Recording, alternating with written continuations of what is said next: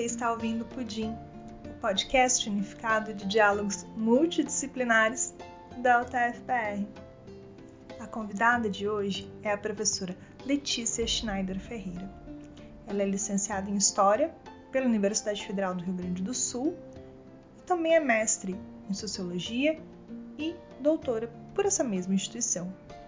Ela foi professora em várias escolas da rede de ensino fundamental, médio e superior. Atualmente, ela é professora de História no Instituto Federal do Rio Grande do Sul. No episódio de hoje, ela tratará de duas personagens femininas da antiguidade, Helena de Troia e Penélope, ambas vistas pelos olhos de Ovídio. Muito obrigada por ter aceito esse convite. Seja muito bem-vinda, professora. Bom dia, boa tarde, boa noite. O meu nome é Letícia Schneider Ferreira. Eu sou licenciada e doutora em História pela Universidade Federal do Rio Grande do Sul e trabalho como professora de História no Instituto Federal do Rio Grande do Sul, Campus Bento Gonçalves. Eu queria agradecer o convite para participar do podcast e também para uh, poder então falar um pouquinho para vocês sobre a pesquisa que eu venho empreendendo nos últimos anos e que versa sobre duas personagens super importantes da literatura ocidental e que influenciam muito no imaginário do que a gente entende hoje, né? Do que seria uh, as características da feminilidade, digamos assim, que são Helena de Troia e Penélope, duas personagens das epopeias homéricas lá do período arcaico, século 8 a.C., mas que constantemente vêm sendo revisitadas, revistas, tanto lá, né, há, há, muito tempo atrás, como até hoje, influenciam essa perspectiva sobre né, o feminino, sobre o que é ser mulher, ou qual a postura, o comportamento, o que se esperar, qual seria uma essência, uma natureza feminina enfim, uma série de discussões e que muitas vezes então mobilizam essas personagens como modelos de comportamento, seja né, num discurso mais positivo quanto num discurso mais negativo. Bom, então eu sempre tive paixão pela, pelo período da antiguidade. Eu acabei não conseguindo estudar essas temáticas durante a minha graduação. Uh, e agora, então, eu venho atuando já há uns dois, três anos trabalhando então a personagem Helena de Troia, primeiramente, né? E agora venho também investigando um pouquinho a Penélope, porque são personagens que são construídas mais ou menos no mesmo período, né? Nessas epopeias, então atribuídas, né, a este Aedo, a este poeta Homero, que enfim, né, há uma contradição, há uma controvérsia, se ele realmente existiu ou não, se foi um poeta ou vários, enfim, há uma série de produções nessa área, não vou me estender sobre isso, mas o fato é que essas duas personagens então são mobilizadas ali e depois recepcionadas, discutidas em vários outros uh, trabalhos de autores diferentes né, do período greco-romano. Bom, particularmente eu estudo com mais ênfase um poeta romano do período inicial ali do Império de Augusto, chamado Públio Ovídio Naso. O Ovídio, ele nasceu em 43 a.C. e faleceu na, em 17. Ele é um poeta muito versátil, muito profícuo. Ele escreveu, então, uh, uma série de trabalhos de formas muito diferentes. Então, as obras mais conhecidas dele são as Metamorfoses, a Arte de Amar, né? São obras incríveis, muito interessantes. Então, a Metamorfose trabalha uma série de, de uh, narrativas mitológicas. Muito do que a gente conhece da mitologia grega uh, é graças à recepção uh, do Ovídio, né? também a, a Arte de Amar é uma obra que é como se fosse um manual de como conquistar, né, a, a mulher amada. Ou mais tarde também ele também tem um, outro adendo ali no qual ele explica às mulheres como elas deveriam então manter né, a sua aparência física bela para serem atraentes. Enfim, o Ovidio trabalhou com várias questões aí, com poesias elegíacas. Uh, é um realmente um escritor brilhante, um autor brilhante, apesar de eu ser suspeita para falar. Uh, eu me dediquei mais ao estudo de uma obra chamada Heroides, que são poemas elegíacos em formas de epístolas, né, como se fossem cartas. São 21 cartas e essas cartas elas têm como uh, originalidade, digamos assim, o eu lírico feminino. Então, o Ovídio ele vai utilizar personagens femininas conhecidas dessas lendas, dessas mitologias e que vão então contar a sua versão sobre o acontecimento, né? Então tem personagens icônicas, extremamente importantes, como Medeia, como Dido, uh, como Ariadne e também como Penélope e Helena. Então eu tenho trabalhado essas duas cartas, né?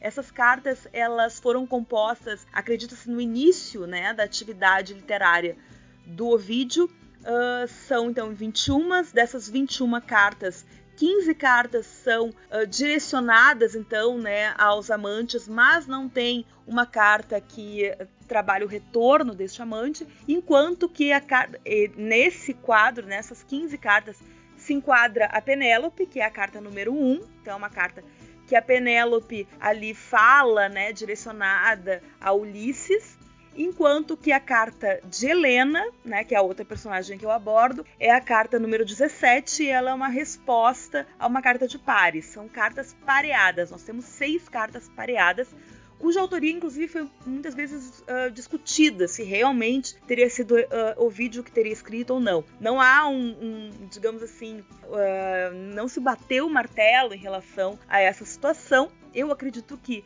sim, né? Se não foi o vídeo, foi alguém que realmente tem muito conhecimento sobre o vídeo, porque tem uma série de questões na carta da Helena que uh, estão muito, são muito semelhantes às demais cartas e à própria escrita do Ovídio. Mas, enfim, então eu estudei com mais afinco estas cartas, que são cartas de um modo geral, que se referem a abandono, né, que trabalham com uma ideia de de uma tristeza por esse, por esse abandono do amante, né? Muitas uh, trabalham com uma ideia de rancor. Não é o caso da carta da Helena, que é uma carta muito mais uh, uh, focada num momento de jogo de sedução entre Helena e o personagem Paris, que a gente vai conversar um pouquinho mais para frente. Enquanto a carta da Penélope já entra um pouco mais nesse teor de, de uma acusação pela ausência do ser amado. Então eu trabalho muito com essas cartas, mas para a gente compreender as personagens, a gente tem que trabalhar um pouquinho, de uma forma um pouco anterior a este a este momento, porque o vídeo, né, ele não criou essas personagens, ele recebeu uh, na, nesse caldo cultural uh, greco-romano a informação, o conhecimento, ele acessou né, essas leituras para poder construir a sua própria Penélope e a sua própria Helena.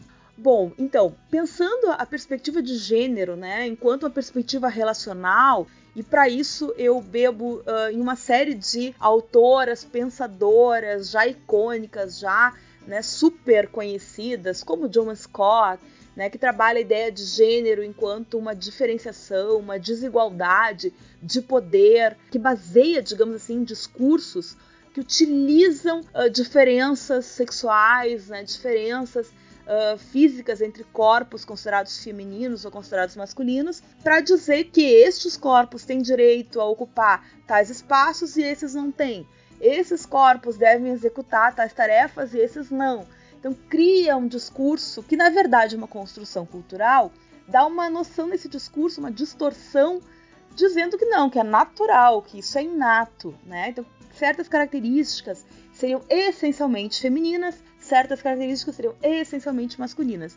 E isso, na verdade, seria falacioso. Na verdade, são desigualdades de poder que são sustentadas por esse tipo de discurso falacioso. Então, assim, muito grosso modo, claro, né? Aconselho todo mundo a ir buscar né, a obra dessa autora que apesar de ter escrito então na década de 80, né, 90, me parece ainda muito atual e muito uh, interessante para a gente poder pensar essas relações no período da antiguidade. Então eu uso muito a Joan Scott. Também trabalho um pouquinho com outra autora que é muito conhecida, que é muito importante, que é a Judith, Butler, que trabalha com as teorias da performance, ou seja, que o feminino uh, e o masculino se constroem a partir de atitudes, a partir de uma série de gestuais, de questões performativas, da forma de uh, uh, se vestir, de falar, de caminhar toda essa conjuntura, né, que faz com que a gente reconheça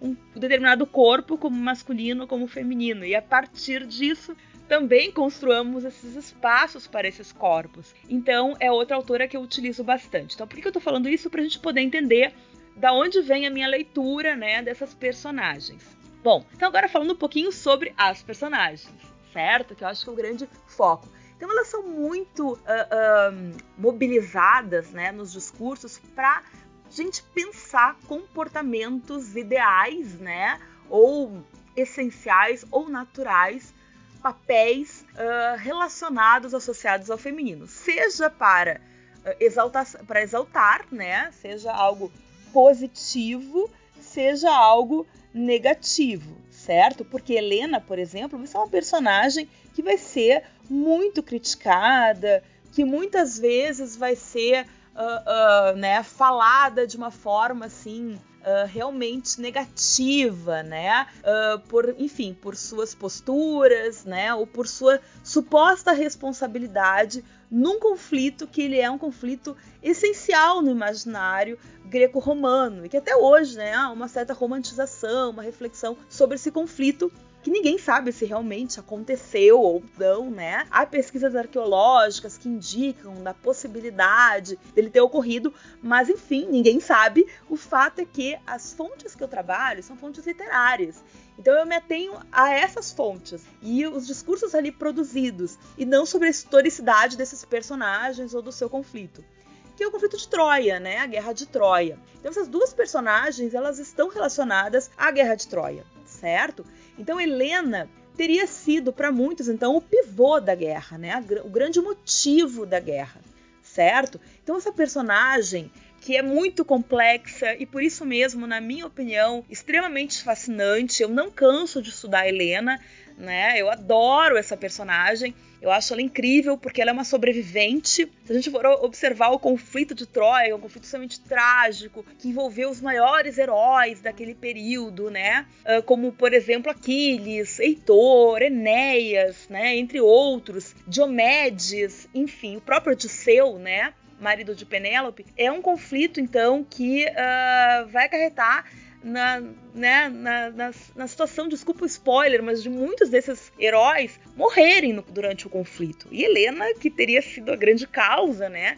Para muitos, uh, ela seria uma sobrevivente, ela vai sobreviver ao, ao conflito. Apesar de eu estar aqui dando esses spoilers, eu acabo então dizendo para vocês também buscarem essas obras, né, como Ilíada, como Odisseia, que são clássicos da nossa literatura e que, enfim, devem sempre ser revisitados. Falando da Helena, então, né, a, a Helena ela é tão complexa que seu próprio nascimento uh, gera dúvidas, né? Então, a mãe de Helena, que na maior parte das narrativas seria Leda, tem algumas narrativas que dizem que, então, que foi uma outra personagem, uma deusa, enfim. Mas a, a, a narrativa mais conhecida, mais recorrente, uh, Helena é filha de Leda, uma mortal de uma beleza Uh, uh, impressionante que acaba seduzindo Zeus, o que não precisa muito, né? Porque Zeus é uma divindade que é bastante.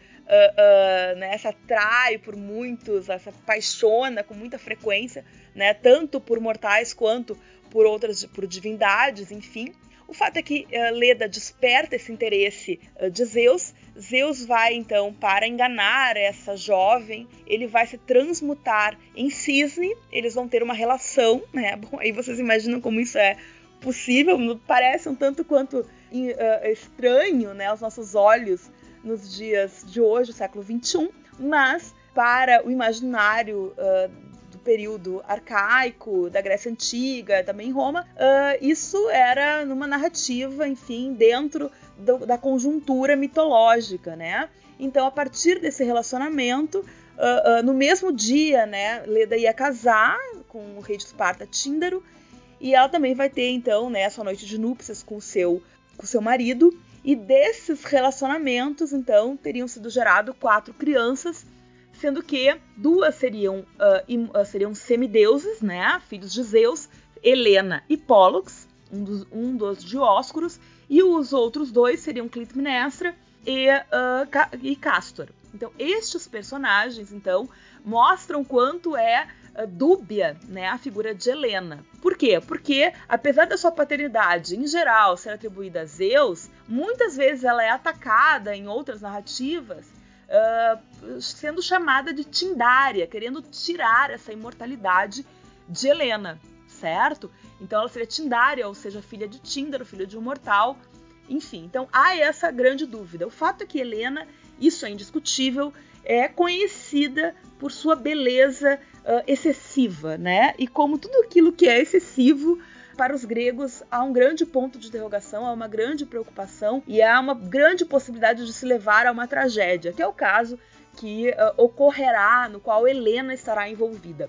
Então, Helena é uma personagem uh, de fato muito interessante. Se a gente for pensar no feminino deste contexto, né, no caso da Helena uh, uma mulher nobre, a gente também tem que pensar que nós temos essas camadas quando a gente fala de mulheres, seja hoje em dia, seja na antiguidade, a gente tem várias camadas. Né? As mulheres não é um grupo homogêneo. Né? Nós temos as mulheres nobres, no caso né, deste período, as mulheres são escravizadas, as mulheres uh, livres que vivem no campo, enfim, né, as mulheres estrangeiras, né, uma série de, de figuras. Né? No caso da Helena, é uma mulher nobre e a gente uh, percebe né, nos discursos, lembrando que todas essas obras que a gente acessou, essas fontes, são fontes escritas por homens e não por mulheres. Mas isso não invalida a gente pensar, bom, de que forma essas mulheres são representadas nesses discursos masculinos. Então, cara, a gente tem que ter um, um digamos, um filtro né, para fazer essa análise mas uh, isso não invalida o texto e tudo, todas as lacunas ali que a gente pode então se apropriar do que de, da forma como as mulheres eram então trabalhadas e representadas. Então Helena, enquanto uma mulher nobre, esperava-se o quê?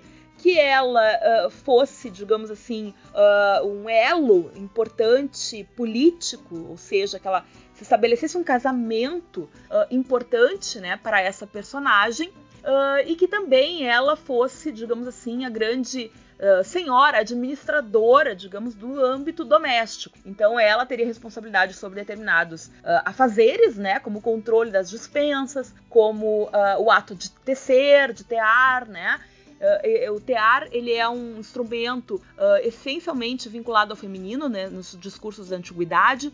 Então esperava-se algumas uh, ações de uma mulher nobre entre essas figuras, a figura de Helena. Bom, o fato é que Helena era tão bela, né? E uh, é uma, a descrição geralmente exalta essa beleza uh, excessiva, né, da personagem. Que uma série de pretendentes, né, dentre os mais nobres, mais importantes uh, heróis deste contexto, desejavam a mão de Helena. E para evitar essa, essa briga entre esses, esses personagens, entre eles o próprio Odisseu, uh, uh, outros, né, enfim, outros nobres uh, importantes estavam envolvidos nessa disputa pela mão de Helena.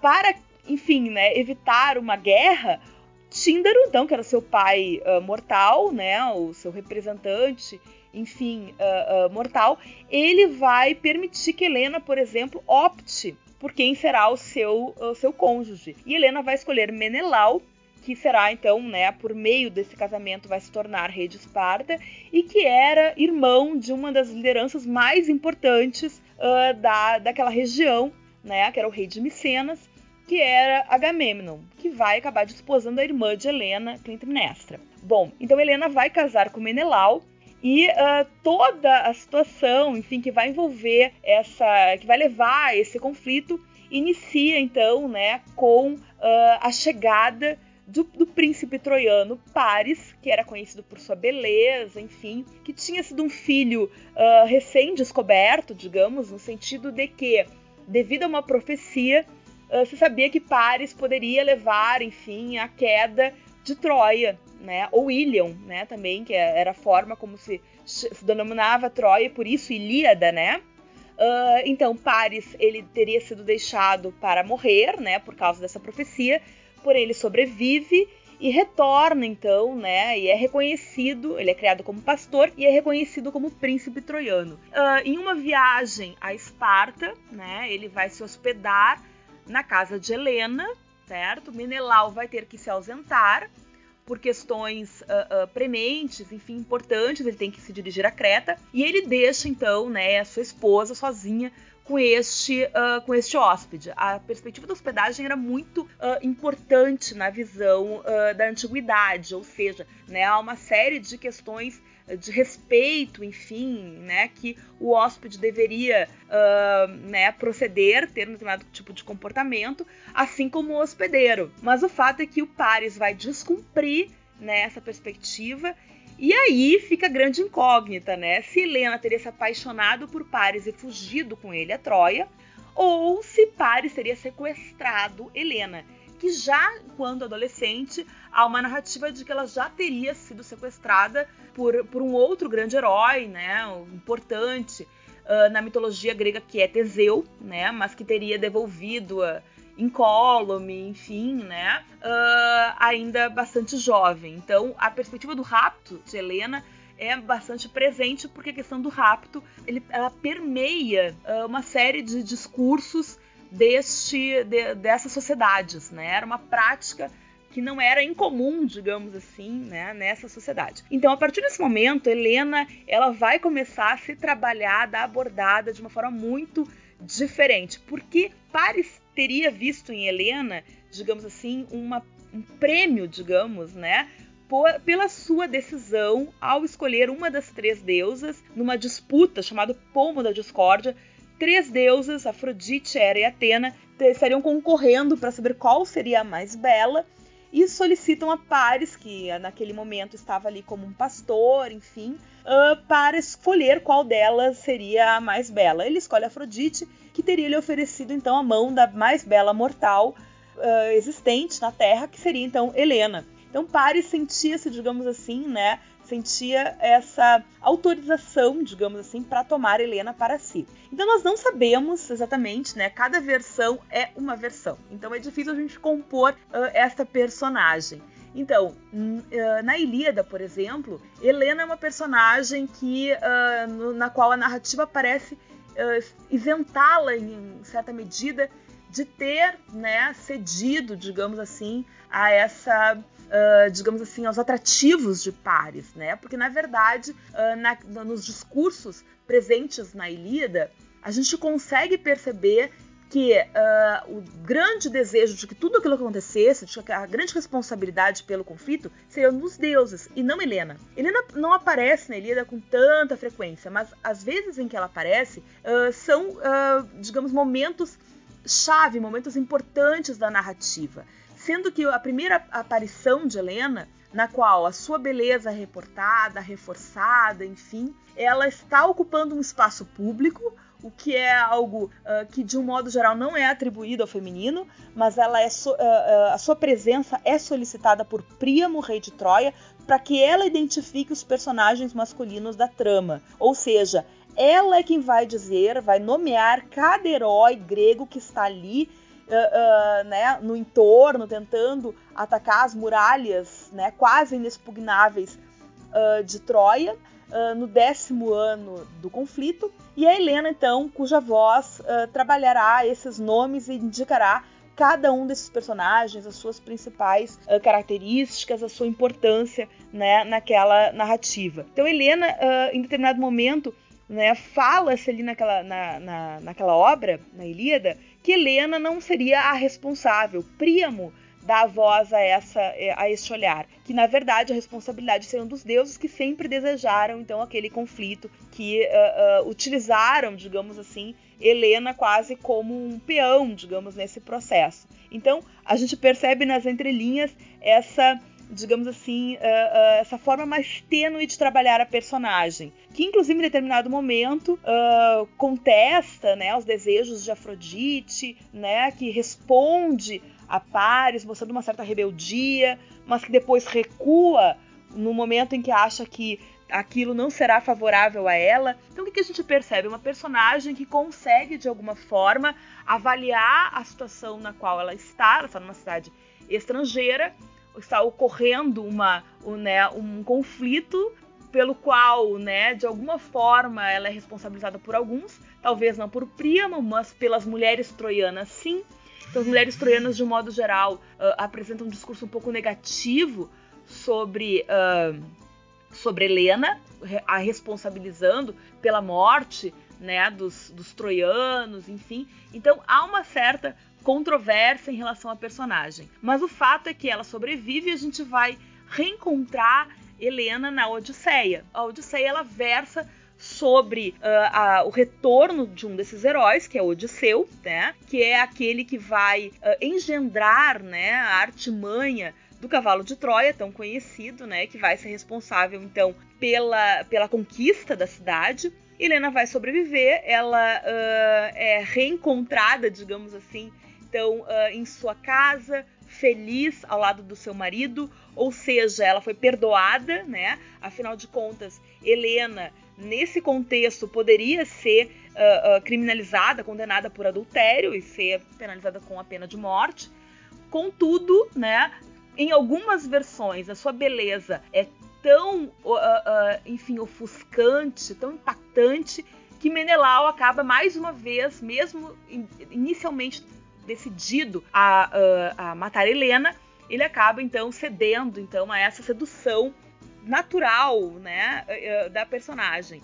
Então Helena também uh, uh, acaba então uh, sendo acaba sobrevivendo e na Odisseia ela aparece então no canto quarto conversando então com o filho de Odisseu que está procurando pelo pai, procurando informações do pai que vai até Esparta perguntar a Menelau e Helena o que eles sabiam então sobre Odisseu e é Helena que vai falar sobre a artimanha do cavalo de Troia. Então mais uma vez a personagem né, uh, com uh, uh, o poder de fala, digamos assim, né? Então, se comunicando com esse visitante, com este hóspede, falando sobre, então, né, os atributos da inteligência do seu pai. Então, esse elemento que não aparece na Ilíada, né? Então, na Ilíada não aparece o cavalo de Troia, aparece sim na Odisseia. Uh, é exatamente a Helena que vai falar sobre isso. Então, de uma, uma personagem muito importante, que em alguma medida ela acaba quebrando esses estereótipos do feminino silenciado, do feminino que não, né, que não se dirige ao, a, a, ao visitante, não, não, não ocupa espaço público, que está fechado né, naquele espaço do lar. Então Helena rompe com muitos, de, com, com, muitos desses estereótipos mesmo, desses rótulos, né, desse imaginário que nós temos. Bom, Helena vai ser retomada em uma série de outros, outras narrativas. Por exemplo, ela aparece também referida na obra Histórias do historiador Heródoto, considerado o grande pai da história, né? Ela aparece também uh, na obra do filósofo Gorgias, que tem, né, um, uh, enfim, um escrito, né? Ele é autor do, do que a gente chama de Elogio a Helena, certo? No qual ele vai elencar uma série de fatores interessantes e que também nos deixam observar algumas questões sobre o feminino. Então, uh, ele vai fazer um elogio a Helena, o que já nos deixa depreender que Helena talvez fosse Uh, um tanto, uma personagem um tanto quanto mal vista ou criticada né, na sociedade uh, grega em especial, no sentido de que ele está tentando trazer argumentos e mostrando a sua excelência na prática argumentativa, tentando elogiar a Helena. Então, se ele quer elogiar a Helena, a gente supõe que a Helena era bastante criticada, né? Então, que, como é que ele elogia a Helena? Que a gente também pode pensar um pouquinho sobre o feminino naquele contexto. Ele vai elencar uma série de elementos uh, uh, desculpando, digamos, em certa medida, a Helena pelo conflito. Então, o que, que ele vai dizer? Ele vai dizer que Helena, enquanto mulher, ela não poderia ir contra o que os deuses uh, uh, digamos assim, indicaram né, como desejo dessas divindades, que era a guerra. Digamos assim, pouco vinculado com aquilo que uh, o poeta Homero, né, o Aedo Homero, teria colocado na Ilíada. Certo? Então, lá na Ilíada apresenta essa, essa perspectiva de que os deuses, as divindades desejavam a guerra. Então, se as divindades desejavam a guerra, uma mulher não poderia se contrapor a isso, assim como não poderia se contrapor, segundo Gorgias, a violência à coação masculina. Né? Então, Helena, caso ela tenha sido raptada por pares, ela não poderia ceder. Como ela poderia se negar? Porque ela é mais fraca. Então, há uma discussão, há um discurso ali uh, que representa a fragilidade, a fraqueza feminina frente ao homem, né? Pensando que a mulher, nesse contexto uh, do período né, uh, greco-romano, era vista em certa medida como um ser não completamente diferente do homem no sentido de dois sexos, como a gente pensa hoje, mas de um, um ser incompleto, é um, um homem incompleto, a, a, quem falta. Né? Esse é o olhar sobre o feminino. Então é um olhar de inferioridade. Uh, por outro lado, ele também diz que Helena poderia, como uma mulher mais frágil, enfim, né, inferior com uma série de incapacidades, uh, intelectuais, inclusive, digamos, ela uh, não teria como se contrapor àquele discurso sedutor.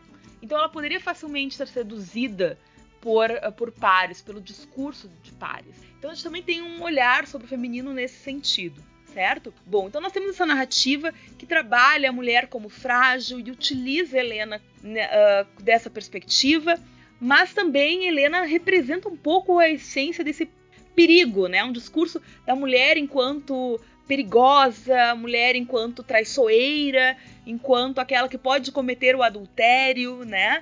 Então, uh, nesse sentido, Helena também uh, traduz um pouco esse discurso da mulher enquanto, uh, enfim, né, um ser sobre o qual tu tem que ter um pé atrás, digamos assim. E onde é que isso está muito presente, né, e é mobilizado na figura da Helena? Em algumas obras de Eurípides, por exemplo, né, o dramaturgo Eurípides, como por exemplo as Troianas. Então, nas Troianas, a Helena é uma personagem que contrasta com a figura central da peça, que é Écuba, ou seja, a rainha troiana, agora escravizada, humilhada com seus filhos mortos, desculpa o spoiler, mas o fato é esse, né? Ela é a derrotada. Uh, e Helena, né, uh, aparece naquela cena no auge da sua beleza, extremamente bem vestida, porque há ali um jogo argumentativo entre essas duas personagens para convencer Menelau sobre o que fazer com a sua esposa. Então Écuba está ali tentando mostrar que Helena é uma mulher traiçoeira, que ela realmente veio porque quis, porque ela veio interessada na riqueza de Troia, nas belezas, nas vantagens pessoais que ela poderia obter, né? Enquanto Helena faz todo um discurso uh, uh, se defendendo, né? Apontando exatamente esses elementos que já estão presentes na cultura e se colocando, então, como alguém que é praticamente vítima daquela situação.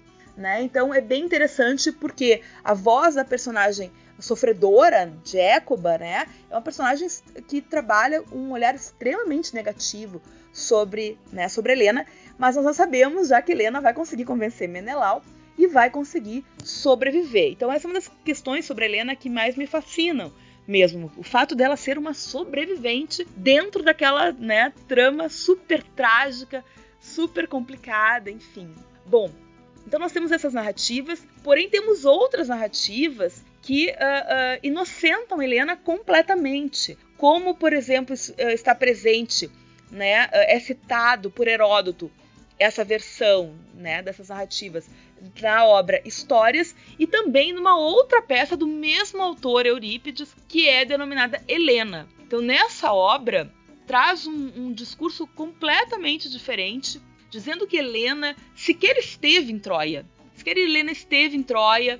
Na verdade, o que teria acontecido foi que, no caminho de Esparta até Troia, houve uma parada do navio no Egito e lá o faraó então ficou uh, uh, ciente, digamos assim, daquela situação que aquilo era algo uh, praticamente criminoso, violento, né? Que Paris teria feito, então Helena teria sido sequestrada nesse, nessa versão. Então, uh, uh, Helena teria ficado no Egito sob a guarda, então, né, do rei, do faraó, enquanto Paris teria partido sozinho para Troia. Mas na verdade, esse sozinho não era bem sozinho, ele estaria acompanhado de um holograma, de um éter, de, uh, de uma figura que é difícil tu traduzir esse termo, mas que fosse o, é como se fosse o Edalon, que é um, um uh, é como se fosse uma, uma, um holograma realmente, uma figura fictícia, né, de Helena. Então que Helena verdadeira nunca teria, né, partido de fato a Troia. E aí a peça Helena vai versar a partir desse discurso. Uma peça bastante interessante também e que uh, também nos faz pensar sobre essa questão da beleza da Helena. Então, essa figura feminina, muitas vezes apresentada como frágil, como fraca, muitas vezes como leviana, como traiçoeira, mas que ao mesmo tempo é possível vislumbrar alguns, um, algumas potencialidades da personagem em observar o seu contexto uh, o, que lhe, o que se lhe apresenta e tirar o melhor proveito daquele, daquela situação. Então, uh, uh, a sua beleza, que é uma beleza vista inclusive como universal, porque todos se apaixonam por Helena, sejam gregos, sejam troianos, sejam egípcios, né? Então, na narrativa dessa peça, Né? O príncipe egípcio se apaixona por Helena e deseja mantê-la né, em Troia. E ela tem né, que elaborar como fugir junto com Menelau, né? Como fugir, enganar o faraó e conseguir partir para Esparta. E na, na, na, verdade a, a ideia central do plano bem sucedido posteriormente e que façam que eles consigam fugir é um plano de Helena e não de Menelau. É ela que dá né, as cartas, digamos, de uma maneira muito sutil para que Menelau assuma a responsabilidade sobre este, é, este planejamento nessa fuga. Então é uma personagem, como vocês estão vendo, extremamente complexa. Uh, dentro de, né, do quadro desses autores gregos que eu trouxe aqui para vocês, mas também dos autores romanos, né? Então uh, uh, Helena aparece, por exemplo, na Eneida, né? Que é a grande epopeia escrita por Virgílio, apresentada de forma bastante negativa, e também sobre o vídeo, né? Então eu vou me deter rapidamente sobre o vídeo, que é o autor que eu tenho trabalhado mais, e sobre as heróides. O vídeo é um autor que, uh, digamos, sempre se interessou pelo, pelo conjunto da perspectiva da sedução, pelo jogo de sedução. Ele é um amante do amor. Então, mais do que o, o uh,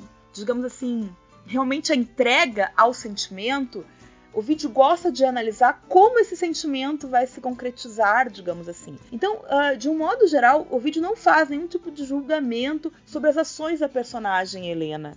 Uh, na, nas heroides, né, na carta 17, que é a carta que Helena, uh, digamos, responde às tentativas de sedução de pares presentes na carta 16. Então, eu falei para você, é uma carta pareada.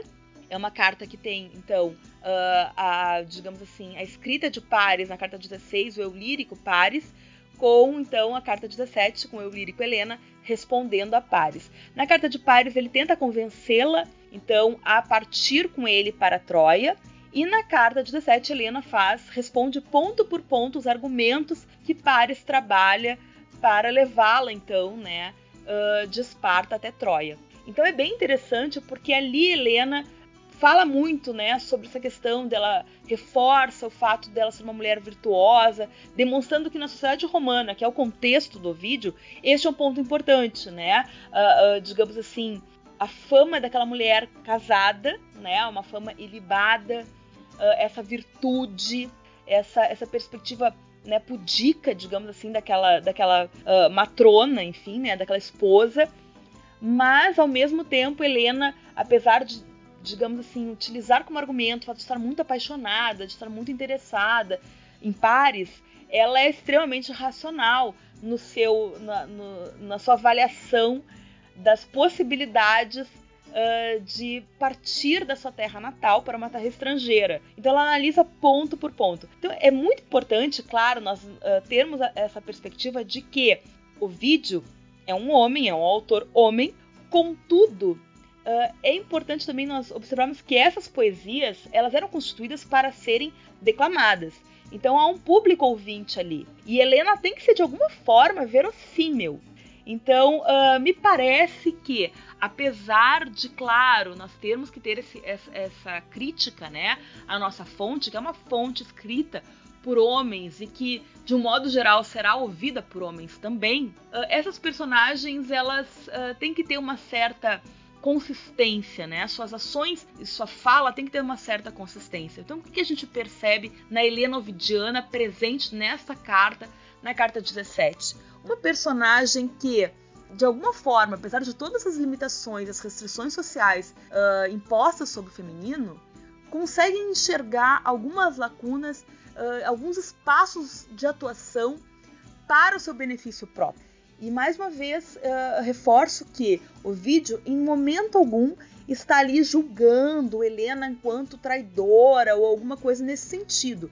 Na verdade, ele está muito mais atento aos argumentos mobilizados para seduzir a personagem, que revelam um olhar sobre o feminino, uh, e sobre as respostas, né, sobre a reflexão muito racional de Helena, certo? Então, quais são esses argumentos, por exemplo, que poderiam seduzir ou mobilizar Helena. Então Paris utiliza, por exemplo, a sua ancestralidade, tenta convencer Helena dizendo que é o desejo dos deuses, conven tenta convencer Helena também uh, partindo da perspectiva de que Troia é um espaço muito rico, onde uh, há uma série de uh, vantagens materiais né, em relação à vestimenta, às joias, que lá Helena seria então a, a sua beleza, digamos assim, condiziria ou estaria associada à própria riqueza de Ilion, que seria uma cidade muito uh, bela, muito rica, importante. E Helena, em certa medida, uh, desconstrói alguns desses argumentos sem invalidar a possibilidade né, de partir com, com ele e que, enfim, nós sabemos que vai ser então, né, o, uh, o final de toda essa esse jogo de sedução. Então, a carta de Helena termina antes dessa palavra final, dessa decisão que nós já antevemos, né, por, por conhecer a história, mas uh, é muito interessante essa personagem a partir da construção de Ovídio, no sentido de que ela é, demonstra toda essa complexidade que eu tentei trabalhar com vocês até o momento. Bom, em relação a Penélope, então, tentando não me estender muito, mas é uma personagem que é modelar em relação à questão do casamento. Enquanto Helena tem uma série de poréns, né, no sentido de que Helena teria então traído, né, o seu esposo, Helena seria considerada então, né, adúltera, fútil, enfim, Helena, Helena traz todas essas questões negativas, enquanto Penélope não. Penélope ela é considerada o grande modelo de esposa e de fidelidade. Afinal de contas, né, com a partida de Odisseu para a Guerra de Troia, ela teria ficado sozinha em Ítaca e, uh, e, o, e, durante 20 anos, né, ela se mantém fiel e esse retorno não acontece e essa situação se prolonga e ela não tem notícias, há a possibilidade de Odisseu estar morto e mesmo assim ela tenta então resistir a uma série de pretendentes que são homens nobres da região, da própria Ítaca, enfim, e que uh, uh, ocupam o espaço e vão né, acabando com uh, os bens materiais de Odisseu, tentando pressionar a Penélope a escolher um deles para casar novamente, porque isso é o esperado de uma nobre, de uma mulher nobre, que se case, que, né, que, que fique casada. Então Penélope está nessa situação bastante complicada. Ela não deseja né, essas novas núpcias. É uma personagem bastante intrigante também, bastante complexa e que muitas vezes se alinha a Odisseu no sentido de, um, de uma característica bastante uh, de uma inteligência astuciosa. Então ele, uh, uh, Penélope, perdão, é uma personagem que vai, por exemplo, né, criar aquela artimanha que todo mundo, aquele artifício que todo mundo conhece, que é a da tecelagem. Então, ela vai uh, prometer escolher um desses pretendentes após terminar uh, a produção têxtil de uma mortalha para seu sogro. E o que, que ela fazia? Então, durante anos, ela acabou enganando esses pretendentes, porque ela produzia esse, essa mortalha durante o dia e durante a noite ela desmanchava. Ela acabou sendo dedurada né, por, uma, uh, por uma serva também a gente pode pensar um pouquinho sobre essas questões do feminino, sobre essas rivalidades, sobre situações até mesmo de classe, quem sabe, né? Que estão envolvidas porque ela só, só foi descoberta porque ela foi dedurada por outra mulher. A gente não sabe exatamente por que, o que aconteceu, mas é, isso está presente na Odisseia, que é a obra que uh, trabalha com Penélope de uma forma mais uh, aguçada, né? Bom, então, uh, durante todo esse tempo, né, Penélope vai tentando protelar, tentando adiar essas novas núpcias, enquanto depois a gente vai acompanhando, né, a tentativa de retorno, esses 10 anos de retorno, são 10 anos de guerra e 10 anos para o retorno de Odisseu. E quando Odisseu realmente chega, né, consegue chegar, ele primeiro precisa se esconder, esconder o seu nome, porque ele está numa situação de inferioridade, né, frente aos uh, numerosos pretendentes, ele precisa né, montar um plano para conseguir de fato uh, se sobrepor, né? E aí a gente vai ter, então, no final da história, desculpa o spoiler, tá? Mas enfim, ele vai, nós vamos ter a chacina desses pretendentes, né? Odisseu vai vencer e vai se reencontrar com Penélope. Então, então é no último momento que ele se revela de fato a Penélope. Há uma série de questões ao longo de, da, da, narrativa que nos fazem duvidar se Penélope saberia ou não uh, uh, antes da revelação que uh, Odisseu era Odisseu, porque ele chega disfarçado de mendigo, ela vai ter contato, vai conversar com esse mendigo, perguntando notícias de Odisseu, enfim. E logo depois ela vai propor uma última aos pretendentes, né, antes da, do, da chacina final, ela uh, pergunta para eles então se uh, ela poderia propor uma última tentativa, digamos assim, uma disputa para escolha, escolha ser realizada, que era a prova do arco, que era uma habilidade, né, era um, um arco específico que só Odisseu conseguia manusear. E uh, com isso, uh, nós não sabemos exatamente né, uh, o porquê dessa, dessa, desse trecho na, na Odisseia, se foi um plano dela para protelar mais uma vez, ou porque ela sabia que nenhum dos pretendentes conseguiria manusear aquele arco, ou se não, se ela já tinha identificado que aquele mendigo era Odisseu mesmo, e que então Odisseu se revelaria nesta prova. Então a gente não tem assim uma conclusão sobre isso, mas o fato é que Penélope é geralmente, uh, uh, digamos assim, uh, fala-se né, sobre Penélope, atribui-se a ela alguns epítetos que são constantes, como sensata, como né, prudente. Então, uh, fazendo uma referência diferente né, a essa personagem, uh, no sentido de que, apesar da sua beleza ser exaltada, este não é o ponto central que caracteriza a personagem, mas sim sua prudência, sua fidelidade. Então, ela é colocada como a personagem para, paradigmática enquanto esposa e enquanto mãe. Bom, então, uh, basicamente, o vídeo trabalha com Penélope a partir de uma síntese de alguns pontos importantes, tanto da Ilíada quanto da Odisseia. A carta que Penélope dirige a Ulisses é uma cobrança por sua ausência, mas é uma carta bem breve, né? Se não me engano, são 116 versos, no nos quais ela vai fazer então essa acusação dessa ausência e ela vai, na verdade, fazer apenas alguns resgates de passagens da Ilíada e da Odisseia. Ao meu ver, então, é uma personagem realmente uh, que o vídeo trabalha de uma forma muito sucinta, talvez porque o público a conhecesse de uma forma muito plena, digamos assim, né? Ou talvez simplesmente porque é uma carta que tem muito mais a função não de apresentar a personagem, de construir um feminino, né? Uh, especificamente, mas de mostrar a, uh, o conhecimento do poeta sobre aquela, aquelas duas obras fundadoras, então fun fundamentais, tão essenciais na narrativa greco-romana. O que é possível, porque isso uh, digamos assim, era importante para o poeta demonstrar, digamos, seu conhecimento sobre a literatura uh, grega, né? Mas a carta ela permite alguns olhares sobre o feminino no sentido de que Penélope uh, faz uma série de reprovações a Ulisses, no sentido de que acusa né, Ulisses de estar se expondo, uh, né, se arriscando, o que não seria necessário. E também uh, a gente pode pensar um elemento do feminino, a preocupação com a questão da beleza física, né? Que na Odisseia, apesar da exaltação de, de, de Penélope ser referida como uma bela mulher, uh, não é o ponto central. Aqui há uma, uma passagem, a passagem final, no qual Penélope parece, inclusive, um pouco amarga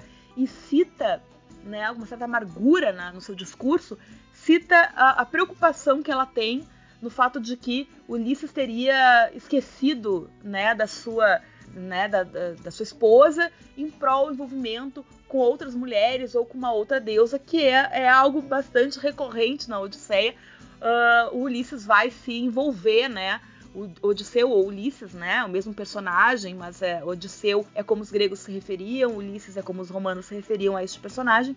Uh, ele se envolve de fato com algumas divindades, como Circe, ou com uma ninfa Calypso. E exatamente esse ponto ali fala um pouquinho sobre como a beleza de Penélope não poderia concorrer com a de uma ninfa, por exemplo, e é esta frase, digamos, que encerra a carta número 1, um, né, das heróides, que é a carta de Penélope. É uma carta, como eu disse, bem sucinta, mas que a gente pode uh, verificar que a questão da beleza física também é um ponto importante, uh, mobilizado por uh, Ovídio tanto para Helena quanto para Penélope. Então, encerrando já a minha fala, espero que não tenha sido muito cansativo para vocês. Eu me coloco à disposição, vocês podem então entrar né, em contato uh, com o programa, que pode daí uh, entrar em contato comigo, caso vocês tenham algum tipo de questionamento, ou alguma sugestão, alguma crítica, fiquem, fiquem super à vontade. Uh, mas basicamente esse é o andamento da nossa, da nossa pesquisa até o momento. A gente quer aprofundar essas figuras, trabalhando com outros olhares, né? Uh, não só sobre o feminino em si, sobre características muito atribuídas ao feminino, mas especificar algumas características. Né? Então, pretendo me dedicar a trabalhar a questão da maternagem, uh, sobre questões de rivalidades femininas também, que é um outro ponto que é muito atribuído, muito estimulado no discurso sobre as mulheres. Então, basicamente, a nossa, né, o nosso intuito, a nossa finalidade hoje foi uh, apresentar um pouquinho sobre essa esse trabalho, sobre essas personagens tão incríveis, tão fascinantes. E eu sugiro que vocês façam as leituras dessas obras fundamentais, né, da nossa da nossa literatura, né, como a Odisseia, como a Ilíada. E agradeço então, né, a todos, todas e todos que ouviram até aqui e também a, a equipe, né, que entrou em contato, a equipe do podcast. Muito obrigada então por essa oportunidade. Tudo de bom para vocês. Fiquem bem e até uh, um próximo, né, um próximo encontro. Esse foi o episódio do Pudim, podcast unificado de diálogos multidisciplinares, um projeto de extensão da UTFPR, editado por Adriane Gonçalves. Músicas utilizadas: Bonfire e Farm por Alexandre Nakarada, www.serpentsoundstudios.com. Para saber mais informações sobre o projeto desse podcast, visite nosso site pudim.cp.utrpr.edu.br. Esse e outros episódios do projeto podem ser encontrados no seu aplicativo de podcast preferido. Até a próxima!